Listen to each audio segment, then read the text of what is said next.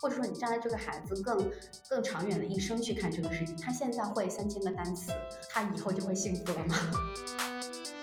你在一个怎样的氛围里面被爸爸或妈妈拥抱，或者很滑稽的开些玩笑，这些都是阅读带给这个孩子的一种体验。大家好，我是故事星球播客的主播 Gina，在今天这期节目上。我邀请到了故事星球的两位同事，Alice 和 Emily。Alice 是故事星球的资深阅读导师，而 Emily 是故事星球的创始人。他们今天会从作为妈妈和阅读导师的视角，聊一聊英文家庭阅读这件事。比如，英文阅读是否有最关键的启蒙时期？他们认为阅读对于孩子的意义是什么？以及他们在与孩子共读时遇到过的挑战。我们现在就有请 Alice 和 Emily。各位听众家长们，大家好，我是星球的爱丽丝老师。啊，我在星球已经快四年的时间了。回想当初我刚加入星球的时候，我还是一个八个月男孩的妈妈，然后当时也是，嗯，对孩子的教育也是在一个有一点迷茫。或者说瓶颈的一个阶段，然后呃，当时是很意外又很惊喜的加入了故事星球，然后在故事星球之后的一系列遇见，都让我觉得非常的幸运。我们一会儿可以详细聊。大家好，我是 Emily，我今天非常开心在这里和大家聊一聊家庭阅读这个话题，因为很多人可能会对嗯。我们故事星球的同事会有一些误解，以为我们在家庭阅读这件事情上，可能都在用啊非常超人的这个不科学的或者是极度科学的方法。那我觉得今天想跟大家分享一些我们家的真实的一些故事。嗯。啊，对，所以我们今天呈现出来的都是非常真实的 家庭阅读状态。那刚才 Alice 有提到啊，你是有一个男孩宝宝，他现他之前等于加入星球的是八个月，他现在几岁了呀？他现在是四岁半多，他现在读中班。嗯，那现在你和他，呃，或者说现在小朋友是处于一个什么样的状态？他对于阅读是什么样的一个感情？我我其实当时加入故事星球的时候，我是其实第一次接触到英文原版阅读的这个概念，所以他八个月的时候，我当时就像很多的妈妈一样，哇，感觉挖了一个宝藏，我就拼命想把所有好东西都给他，我就开始从星球图书馆带书给他看，但是我发现他根本就不感兴趣，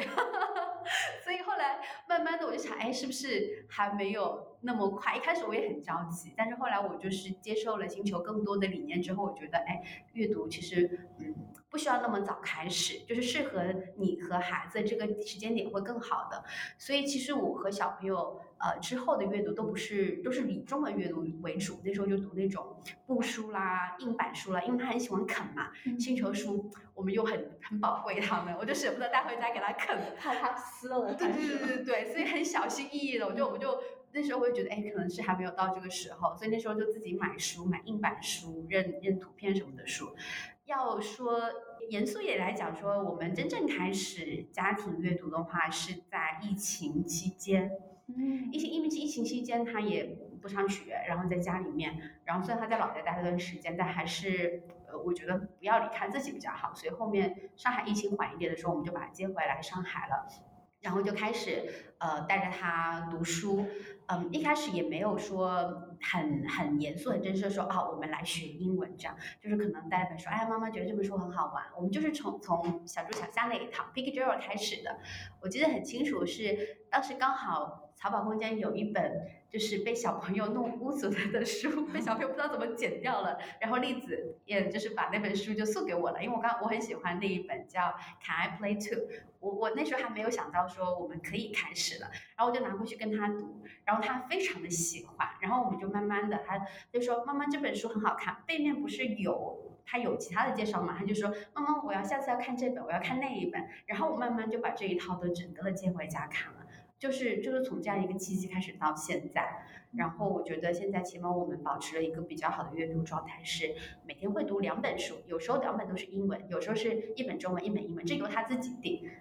嗯，然后就就是他，我们已经呃从八个月那时候开始读，养成了睡前阅读的习惯。但是现在就是英文加入了，然后呃他也会想要去拼读，因为他们学校他们幼儿园有有开始教 phonics。我虽然觉得有点早，但他有兴趣，我也就不会去打击他说啊，我们不要做这个事情。啊，所以也就是 Alice 虽然是在八那个小朋友八个月的时候，呃，有尝试给他启蒙，但因为他不感兴趣，所以其实是在今年他五岁的时候，呃，四岁，哦四岁，哦，当然四岁，四四大概四岁的时候开始给他读了小猪小象。对，那现在不过，其实国内的大环境下，大家很多时候觉得说，包括阅读还有英文阅读要启蒙的时间很早，甚至有人可能说啊，宝宝刚一出生就要给他读什么。Alice 当时就是小你的儿子，哦，或者我们还说要可以说一下他的名字吗？叫可乐啊，叫英文叫托马斯，因为他很喜欢托马斯小火车。对，等于是可乐他呃现在是四岁开始英文阅读嘛，但那当时在整个等于三四年阶段里，Alice。会有嗯感觉焦虑吗？感觉大家好像都有在做英文阅读，还是还是当时就还好？其实当时一开始加入星球的时候，我看到星球很多小朋友会读很多英文书的时候，我是有点焦虑的。就是刚加入星球，会有一种被落下的感觉。但是当时小朋友八个月，我又会觉得，哎，好像还好。我当时期待他在星球可能之后会有一个。呃，进步，但是我我我不知道就是什么，当时也是不知道什么时间开始会合适，所以后面我其实每个阶段都有去尝试去探一下孩子的那个兴趣，但是就没用嘛，就是他 不感兴趣嘛，就就算了。我还蛮意外的，蛮意外的嘛。听到你说疫情期间才跟小可乐开始这样的一个家庭共读，因为在我的想象中，我一直觉得你应该是 孩子两三岁就在给他启蒙的那种妈妈，因为 因为而且你一直抱着一书那种一个大书盒回家，我一直感觉你是要给可乐读的，我是自己读的，自己读的，哇，嗯，所以你相当于是呃亲身示范了两年之后，嗯嗯，对吗？两三年。所以你现在就很省力，对吗？对，就是你你在孩子他准备好的时候去做这个事情，你会更轻松一点，就是就是是事半功倍。如果你在孩子没有准备好，你很去强迫他，你会很焦虑，孩子也会很难受。慢慢就觉得说，其实阅读不要把它搞得那么的。严肃和紧张，所以我看起来是个比较严肃的人。其实我还是能 relax 的。那 Emily 刚好有提到儿子是 Thomas，然后有一个女儿是果然。那 Thomas 其实现在已经很大，他上初中了。那有两个孩子，当时他们的阅读启蒙有什么不一样呢？太不一样了。一个呢，首先他们是一个是男孩，一个是女孩。嗯。嗯，另外呢，他们是两个不同时代的人。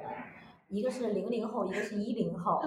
对，然后嗯，像我的大大的孩子齐乐，我们最最开始做这个英文的亲子共读的时候，是大概他五岁，五周岁，就是他在英国上小学的时候，那也是我从那个时候开始接触到这么多的童书，嗯，那么果然的话，这个情况就不一样了。我刚刚听爱丽丝在讲的时候，我就在想。爱丽丝是一个很有耐心的妈妈，而且她很懂得等待。那我呢？我觉得我是一个很有心机的妈妈，就是 因为我就是很懒嘛。然后我又觉得，嗯，一个孩子一定不只是要他感兴趣，不仅仅是要让他准备好，而是要让他有渴望。所以你一定要把前面的那个预热的、引诱的那个过程做的这个戏份一定要做足。所以，我们家果然，他本身可能因为是第二个孩子，嗯，他就天然的很想要争取很多的东西，嗯，那他越争取呢，我就越不想那么快的满足他。我觉得有一些满足是需要被延迟的，不然其实孩子他会有一种觉得这个部分也没有那么值得珍惜的状态。所以我刚刚虽然这个心机是打引号，但是我会觉得可能在第二个孩子这个部分上，我我我可能。会用一些技巧，比如说我带他来故事星球的图书馆，然后我帮他办一张借书卡。那我会告诉他图书馆的规则是什么。然后我们图书馆的老师那个例子经常就要催我还书，然后我就会告诉他说：“哎呀，这个书你要自己那个要还的，不然的话我们再也不能在图书馆借书了。”我就会把这些规则告诉他。嗯，我我感觉这个对他是很有用的，因为他在这样一个规则之中，他就会很渴望去借书，又很渴望去拿到一本新的书，然后他也很渴望，嗯、爸爸妈妈能够花时间陪他看书，因为其实所有的孩子应该都是很蛮渴望被陪伴的。对，那我我自己也会觉得，可能在做其他的事情上，我未必能有那么愉悦，但是在跟他一起阅读的时候，我可以把我自己放在一个很愉悦的一个状态。那么这种愉悦的感受是可以传染给他的。对，嗯同意。对，所以果然也是，嗯，虽然呃很早就开始在接触书籍了，但是真正的英文阅读，我觉得也是今年开始。他的年龄跟可乐也差不多，嗯也是四五岁这样。嗯，已经满五周岁了，哦岁了所以比可乐大一点点。嗯嗯，嗯，那刚才 Emily 有提到说，奇乐呃就是大儿子，他其实是在小是在小学的时候才开始接触英文阅读的嘛。对，因为十几年前，当时的英文阅读资源不是那么的多。那我们在上海的时候，嗯，非常难买到，当时没有那么多的渠道可以买到英文的书，电子商务也没有像现在这么发展发发达。那所以我们在他小的时候比较多，嗯，即便是中文绘本都很少，呃，有，但是对品种和选择都少，非常非常之少。所以我们是四岁的时候，在在齐了四岁的时候，我们到了英国伦敦，然后在英国的话，四周岁他就可以上小学的学前班，相当于他们叫 reception 这一年。那么从这一年级开始呢，英国的教育体系里面就开始会系统的教他们一些阅读的知识，包括你刚刚讲的 phonics，嗯然后包括一些阅读的兴趣的培养。那也是在英国，呃，因为它有非常多的图书馆，所以我们在当地，呃，能够获很轻松的获得到一些阅读的资源。从他四周岁的时候开始，我们就在进行这样的一个呃英文的阅读。那嗯，可能大家会好奇的是，就关于英文阅读启蒙的时间这个问题。嗯，其实 Alice 和 Emily，呃，无论是儿子还是女儿，你们启蒙的时间都不算特别早。你们觉得这个启蒙的时间关键吗？就比如说，如果一个家长他在小学的时候啊、才开始带孩子做英文阅读这件事情，要以我现在跟家长沟通的经验来看的话，其实到小学的时候，孩子们已经课业压力已经有一些了，尤其是在小学一年级的时候，很多家长会，呃，尤其学校老师会给孩子很多在学习习惯上的压力，而且拼音、写字、数学这些压力都上来了。在这个时候，家长其实如果英文才开始启蒙的话，时间上会略吃力一点。所以，呃，也不是说小学就不能启蒙，但是就是说从时间实际的时间分配上来讲，家长压力会比较大。但是如果家长比较有心、有决心，或者说学校的课业压力没有那么重，也许也是可以的。我觉得从孩子的发展规律的角度，四五岁开始启蒙是一个比较省力的时间，嗯，对孩子和家长来说都是。因为如果太早启蒙，其实我们现在面面对到就是有有一大批可能我们说魔都的家长，或者是非常非常非常注重孩子教育的家庭，他真的会两岁嗯，有就开始，并且期待孩子在四五岁的时候就有一个非常好的一个阅读能力。那我不是说这样不可以做，呃，这样是可以做的，因为确实孩子在越小的时候，你要去影响他是越容易的。但是，呃，我认为如果从结果来倒推的话，假设我们来想象一个十岁非常爱阅读的一个孩子，如果他在十岁是一个那样一个理想的一个状态，我认为他从四五岁开始和他从两三岁开始，就这个开始的时间就不影响，不关键。嗯，反而可能四五岁甚至五六岁再开始这件事情，在他准备好的时候，我觉得是会更加更加省力的。嗯，事半功功功倍的效果。那当然，如果对于一些已经进入到了小学的全日制学习的家庭，嗯，我我我自己有遇见过三四年级零基础起步的孩子，我我认为只要这个孩子他本身的阅读兴趣比较好的话，也没有问题，就没有不存在说他就不能被启蒙了。对对，所以我我我自己感觉年龄上不一定是越早越好，而且一定不是越早越好。对，但是从孩子的生长规律的一个角度，因为四五岁的时候，其实孩子对图片是非常感兴趣的。那我们一直在讲阅读，它不只是读字，它也是读图，以及读这一整本书，它传递给我们的一些综合的信息。所以我会觉得和书本的接触、亲近、阅读素养的培育这件事情，其实是可以很早的。它可以早到什么时候？可以早到父母开始准备要孩子的时候，你让自己成为一个散发着书香气的父母。我觉得某种程度上来讲，这也是一种阅读启蒙。嗯，非常同意艾米丽讲的，尤其是我，我其实刚刚嗯我在听你讲的时候，我在回顾我跟可乐在英文启蒙开始前做的事情。其实我我讲到，其实说实话，我从四个月的时候我就开始给可乐看看书了，只是那时候没有那么有意识，只是。有义务得看一看，摸一摸书，看看色彩，这样子。从八个月来到星球之后，我才正儿八经的给他读绘本，就是中文的那种啊。嗯。但是他从小对书是非常亲近的，我至今都留保留着一个他就是朋友送的，就是那种就是认图片的那个，他拿着书在那啃，就觉得很好玩。他从小是亲近书的，他会喜欢看图片，他会喜欢摸它，去翻它。那我觉得这种亲近感，就是在英文阅读前，你或者说你你做任何的阅读启蒙前，你让他。对书有感觉，知道这个东西，就是像今天说犹太人好像说会在书上涂蜂蜜，让孩子去舔，让他觉得阅读是件甜蜜的事情一样。我觉得让孩子亲近这个事情，让他觉得是一个就天然亲近感的东西是很重要的。包括可乐之前看中文，我们也没看字，都是看图片啊，小兔子啊，车呀这种，就动物啊这种生活用品之类的。然后后面再加入英文的时候，非常的自然而然。包括他喜欢，哎呀，你看这个里面这幅图跟前面那幅图一样啊，就是封面跟里面某一幅图，他就是你可能加有意识引导加他，他后面他喜欢会延迟的非常的延续的非常的好。时间这一个点的话，我觉得家长是可以根据家庭情况去调整的。有的家长他阅读意识比较早，然后可能孩子也确实适合，那两岁三岁开始。倒也不是说不一定不行，但是这样不要就是不要太功利了。就是我我在四岁的时候，我一定要认多少字，一定要能讲讲讲什么。那这个可能就呃，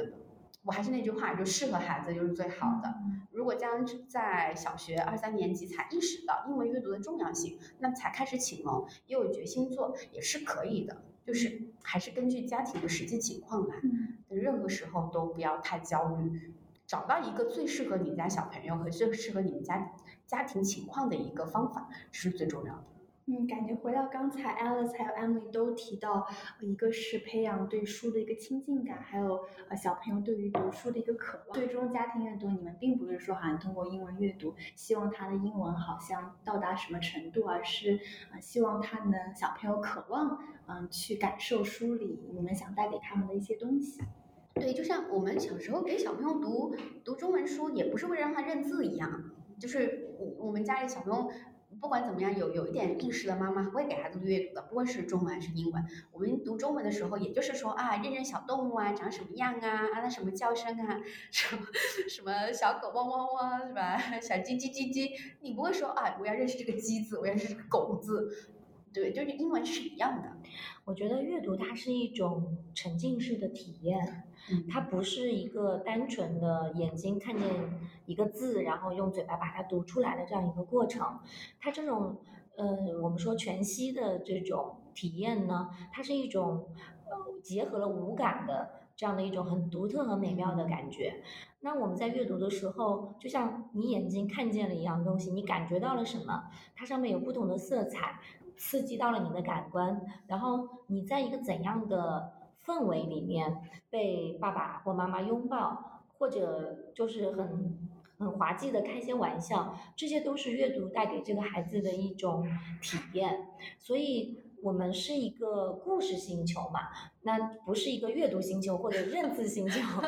对，所以我觉得故事我们一直在说，嗯，故事是孩子的精神的食粮。那你在小的时候，你带孩子去体验每一口。食物的新的食物的滋味的时候呢，你不会跟他说这里面有多少毫升的蛋白质，你吃一下，或者这里面有多少的维生素，你不会用这种，我说你吃了这个你就长高几厘米，长高几公斤，指标性的东西去跟他交流。我们是更多让他看见，哇哦，所谓所有的这些蔬菜呀、水果呀，嗯、我们能吃的东西是是可以有这么多样貌，他们有他们自己的故事，呃，这些蔬菜瓜果，对吧？那么孩子们他们在认识，这就是他认识世界的过程。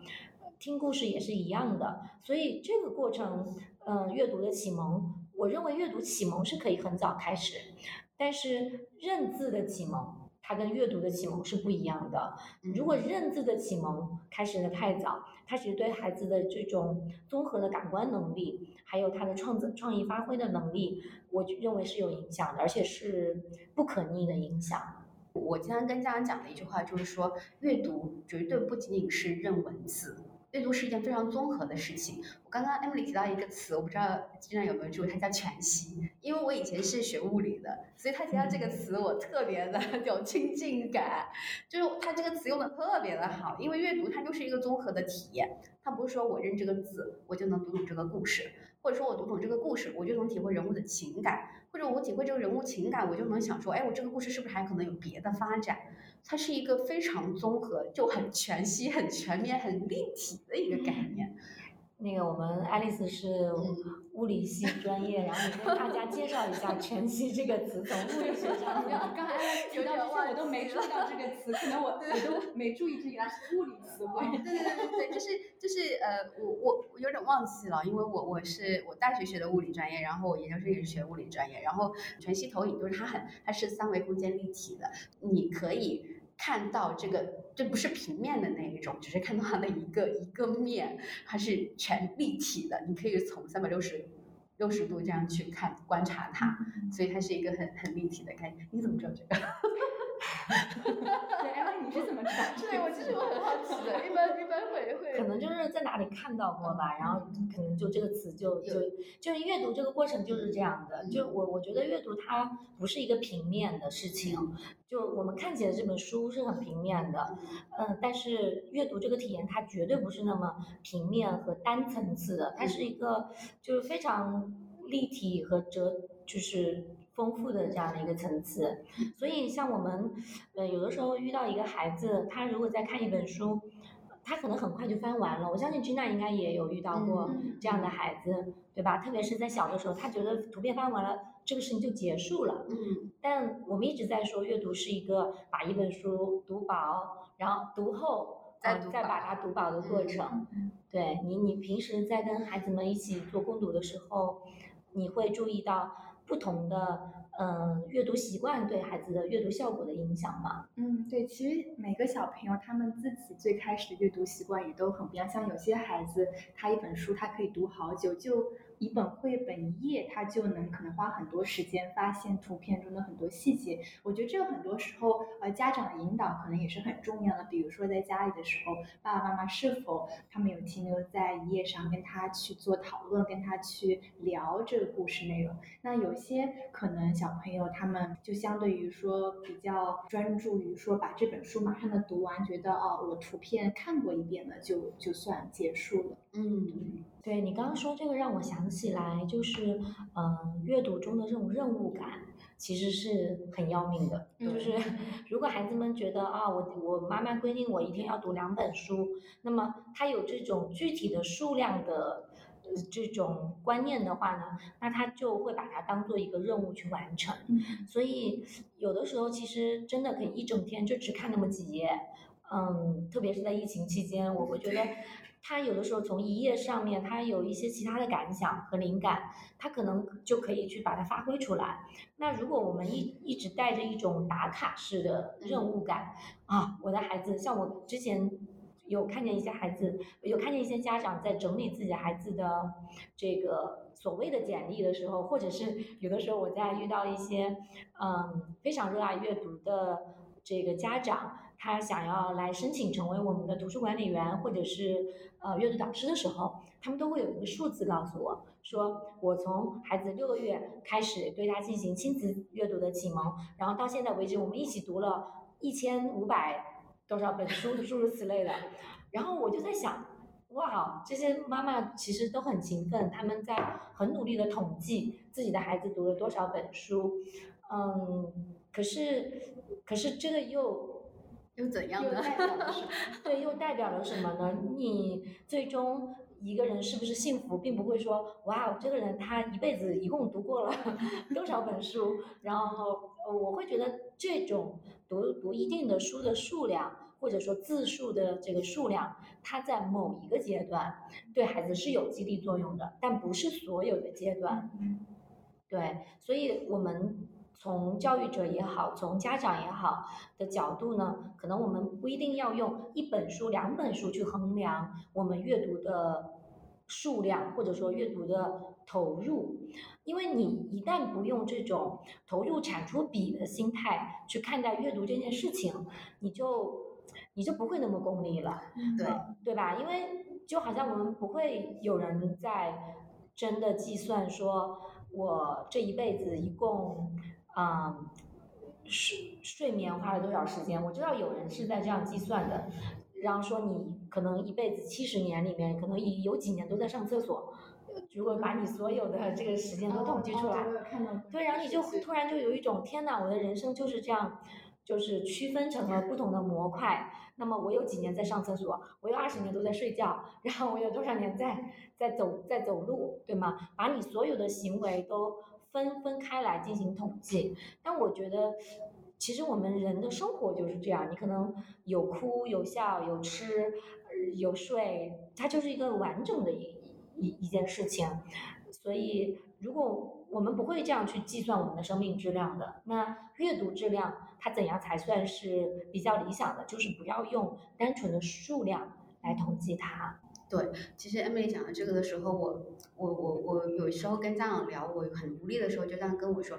老师，我们小朋友的单词量不够，你觉得我们还要读多少本书，我们才能达到多少多少的单词量？在这个时候，我就有一种很，就是尤其如果这个家长我之前跟他聊过很多次，跟他聊阅读的重要性的时候，我会觉得很无力，就感觉我好像跟没有办法跟这个妈妈建立联系，她一直被另外一个评价体系所束缚。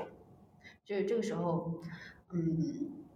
就我这个时候可能会讲到一个，就是说社会的这种焦虑的传递吧，就大家都在比较说，哇，我们一年级我们读哈利波特，哇，我们一我们大班我们能有多少多少识字量，就是这种这种时候就，嗯，我想说的是，大家不要被社会的那种评价体系所束缚，可以看看得更远一点，不要站在我们当下说跟我们那些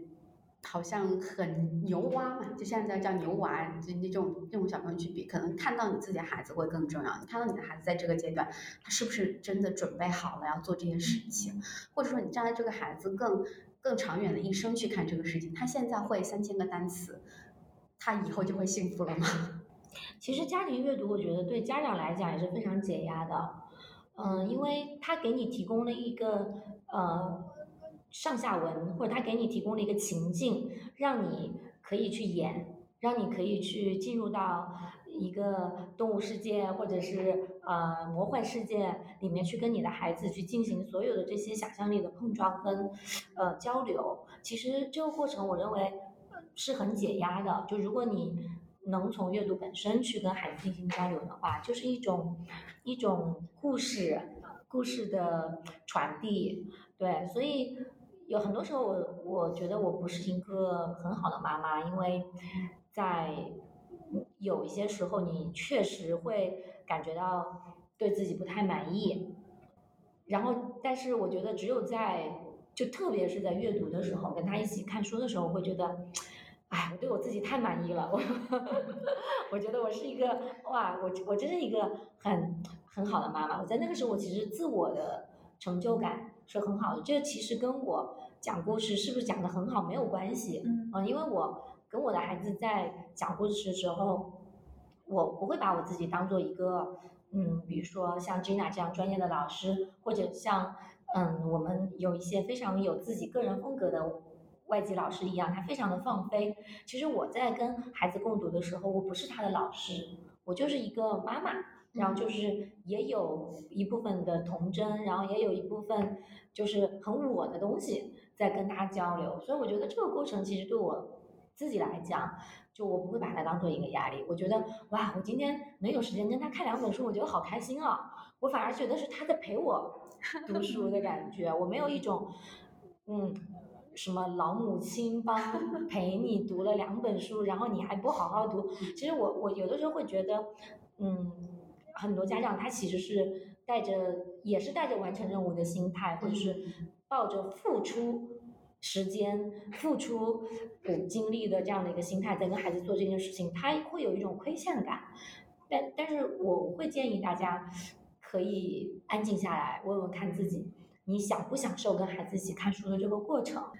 非常的同意，我觉得就是对于我和可乐在阅读的过程中，我觉得我是可以借机就是加强跟他的一个联系。我我我可以举一个例子，就是我印象很深刻，就是我们最近也不是最近，反正一个月前在读一本叫《Pip and Posy and the New Friend》那一本书，里面情节大概是就是 Pip 和 Posy 他们是好朋友，然后他们去海边玩，然后呃 Posy 在睡觉的时候，然后另外一个朋友就跟一个新朋友玩起来了，等到那个新朋友醒的时候，他突然发现自己原来的好朋友跟新朋友玩在一起了，然后那边有一句就是嗯 Posy Pip Pip feel left out。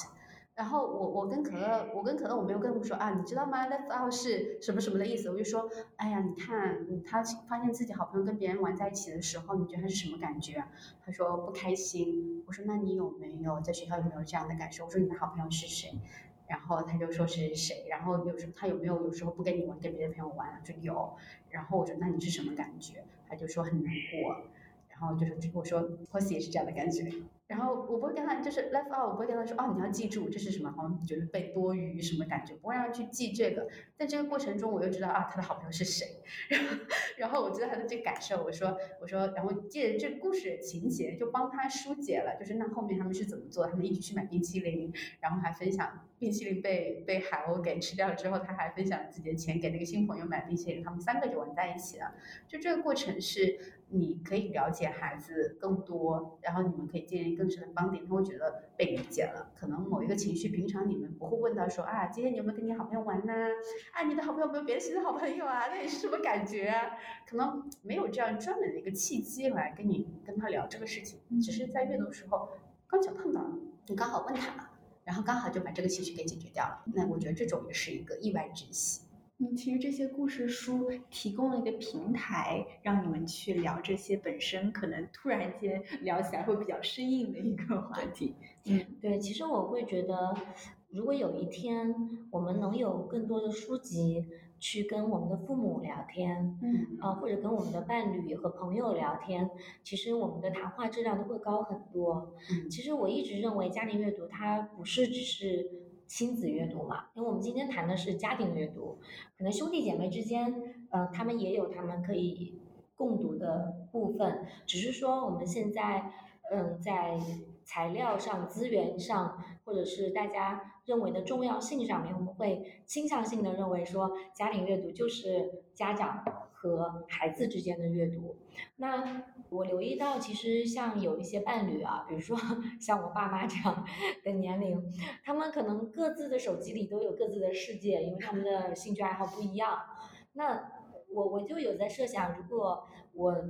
退休了以后，这个能和我的伴侣，我们每天还能家庭共读一下，我觉得还挺好的。就是就像你说，哎，可能你。在别人的故事里面，能够分享自己的心情。嗯，讲这个我也想分享一下。其实我跟我有个姐姐嘛，你你知道的，就是我跟她，我会，我小时候我们呃关系不是特别好，因为因为挨得也比较近，然后会有这种竞争的关系。我们关系好转也是从分享书开始的。我记得是《红楼梦》，那时候我对《红楼梦》没有兴趣，然后她她说《红楼梦》很好看，然后我说啊，《红楼梦》是不是那种就是。呃，那时候言言情小说就是薛宝钗是一个，就是大家人人都喜欢的啊什么的。然后他说不是这样子的，他就跟我讲林黛玉的真性情。然后其实那时候我还抱有怀疑，直到后面我自己真正去读《红楼梦》的时候，我跟他之间的连接就更强烈了。他到现在都会给我推荐书，嗯，所以这种是很重要的。包括我跟我先生之间，我读到一本好的书，我会推荐给他。啊，对，我觉得安安才安慰你们对于家庭阅读，就其实你们保持的是一个很放松的一个状态，也是因为你们其实并没有把啊英文阅读当做一件任务去做。这也是我我觉得我当时从国外刚回来，我觉得因为其实 family reading 家庭阅读在国外是呃一个已经一个很久的一个传统的事情，我也从来没有把它当做是个什么事情，因为我觉得这只是一个家人和小朋友在一起很开心的时间，但我们。想，哎，国内原来大家有很多人把这件事看得非常非常的重，然后我觉得可能也，当然也是因为，嗯，国内大家大环境的一个压力，大家要做的事情很多，然后有的时候可能家庭阅读就变成了啊，我们只有这点时间，所以我们今天得要完成什么事情啊。但是我觉得就像你们刚才说的，如果能把故事书当做是一个平台，可以和小朋友去产生一个心灵上的一个连接，然后去想说这个故事书是能。呃，感染孩子，可能他们几十年后想起的是和爸爸妈妈在一起陪伴的那个感觉，而不是说我在家庭阅读中学到了什么，认了多少字。那那个给他留下的那个 legacy 可能是更长远的。对，其实你想，像现在在所谓的一线城市吧，或者说大城市里面，一个孩子，嗯，不说多吧，平均三个兴趣爱好，可能有一项在体育。啊，某一种运动上有一项在乐器或者是艺术的某一个领域，那么可能还会有一些跟学科有关的学习。那么在这样的一个密密麻麻的日程表中，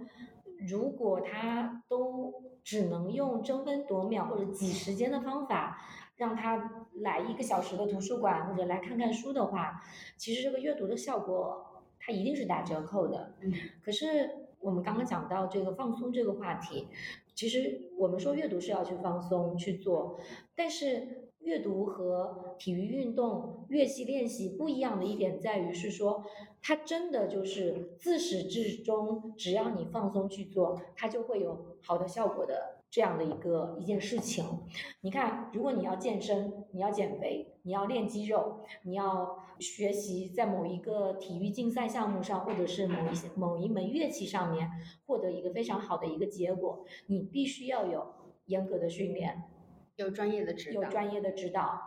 等等。嗯，你其实是不能真正去放松的。但是阅读这件事情是，如果你开始的时间比较对。然后呢，在一个比较好的阅读氛围里面，当然也有一些成年人的引导。这个成年人包含了我们这样的老师，也包含呃家长。能在这样的一个引导氛围中去做的话，其实我我认为阅读这件事情，它是可以是一个越放松得到的越多的这样的一个状态。不然你的头脑是很紧张的情况下，你是没有办法通过。嗯，这个阅读去获得更多的这种共鸣啊，嗯，想法的共振啊，就很难的。你你可能只是很平面的看见了这些字，表示这本书我知道，但是你并没有真正的读进去。你刚讲的时候，我就想到我自己小时候的阅读的经历，因为我我我是在农村长大的，就是没有这种阅读概念，就我爸妈能送我上学就不错了，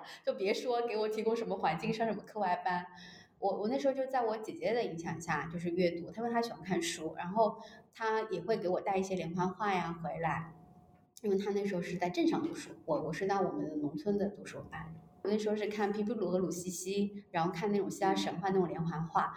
但就是嗯，有个人带你入门，但是坚持下来是我自己觉得这个事情好玩儿，我我有兴趣。然后也是从连环画，然后再看到全文字的那种，就是像格林童话那种。我们那时候学校学校读书室只有我，几乎只有我一个人去借书，其他同学都对图书没有兴趣。像我在里面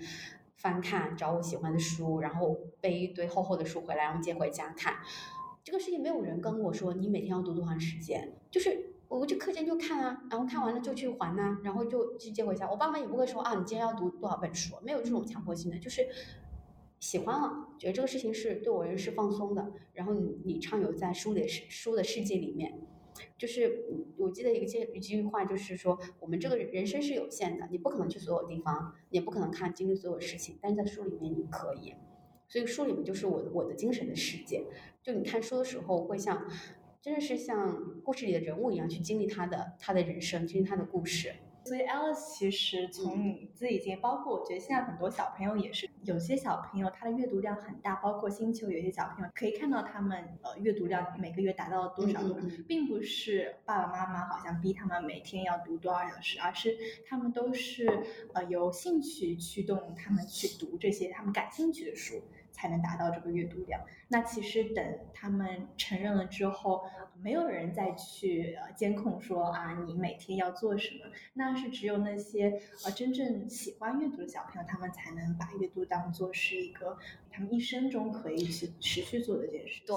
啊，那我们在最开始的时候就有提到，Alice 和 Emily 其实都在故事星球有做呃阅读导师。那有些听众朋友可能不知道，呃，阅读导师在故事星球其实是一个非常独特的角色。他们的主要工作是通过对孩子的全息了解，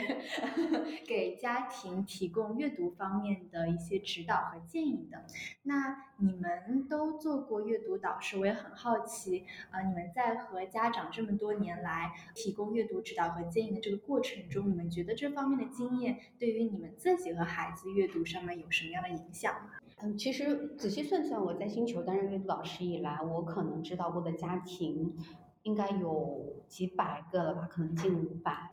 通过跟这么多家庭的了解，我其实对我个人而言，是我首先第一是我更加坚信了阅读的力量，因为我我看到了很多的。